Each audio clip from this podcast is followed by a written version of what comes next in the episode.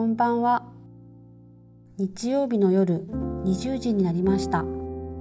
北欧暮らしの道具店がお届けするエッセイラジオのお時間です。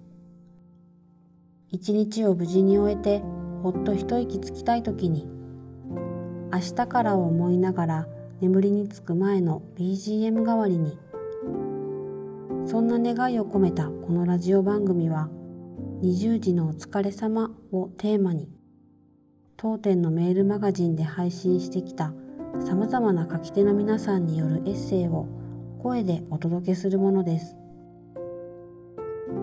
さて今夜お読みするエッセイの書き手は自然の国保育園園長の斉藤美和さんです。読み手は北欧暮らしの道具店のスタッフ青木がお送りします。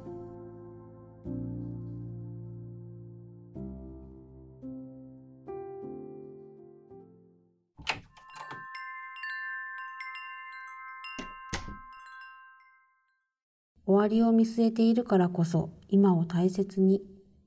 斉藤美和。私の働いている保育園には長い廊下がある。グリーンのカーペットが敷いてありその道を親子で手をつないで歩いているのをよく事務所から眺めている。親子が手をつないで歩いている姿を見るのがても好きだ。最初は抱っこで登園してきた子がだんだんと手をつないで歩くようになる。赤ちゃんの爪の小ささ薄さ甘い匂いつかまり立ちハイハイ。どれも今しかない姿だ。その瞬間を愛おしく感じる。それと同時に子供と手をつないでいられる時期はもしかしたらそんなに長い時期ではないのかもしれないなとも思う。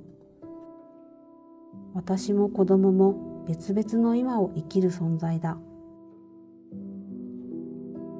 お寺に嫁いで14年になる。嫁ぐ前に祖父祖母父を亡くしまた私自身も出産で出血多量になり生死をさまよい。子宮を摘出する手術を受けた。集中治療室で目が覚めた時家族親戚が集まっていてまるでお正月みたいだと思ったのを覚えている。出産からの手術で息子が生まれた喜びと自分の命が消えそうという現実に直面した。私と息子そして家族自分の中の命というものの輪郭を感じたのだった。保育園は山を越えたところにあり私も毎日山道を歩いて出勤している。歩いているとハクビシンが横切ったりカエルが飛び跳ねたりクモの巣に引っかかったり。私の方が自然の中にお邪魔している気持ちになる。行く道中にはお墓もあり日々歩いているとお墓の中から皆さんの行ってらっしゃいという声が聞こえてくるような気がする。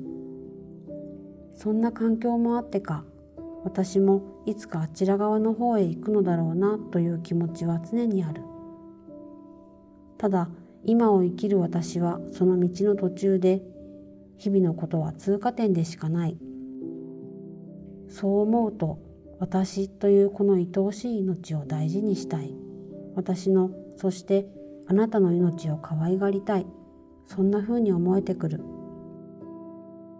山道を登り子供たちの畑を通っていくと保育園が見えてくる。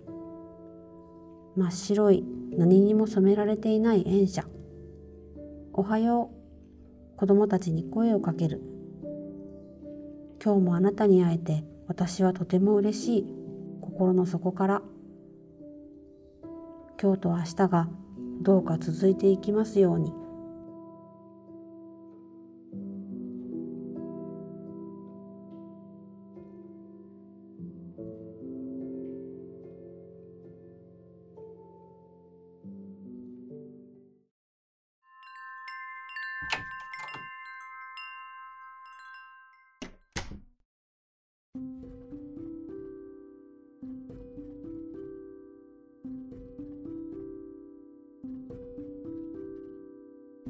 今夜のエッセイいかがでしたでしょうか？気持ちがほどけたり明日から始まる1週間のささやかな糧となったら嬉しいです。このエッセイラジオはすでに好評いただいている人気ラジオチャポンと行こうと同じように北欧暮らしの道具店のサイトやアプリに加えポッドキャストや Spotify、YouTube でも配信をしています。また今夜お届けしたエッセイはテキストでもお楽しみいただけます。北欧暮らしの道具店のサイトやアプリでエッセイラジオと検索してみてくださいね。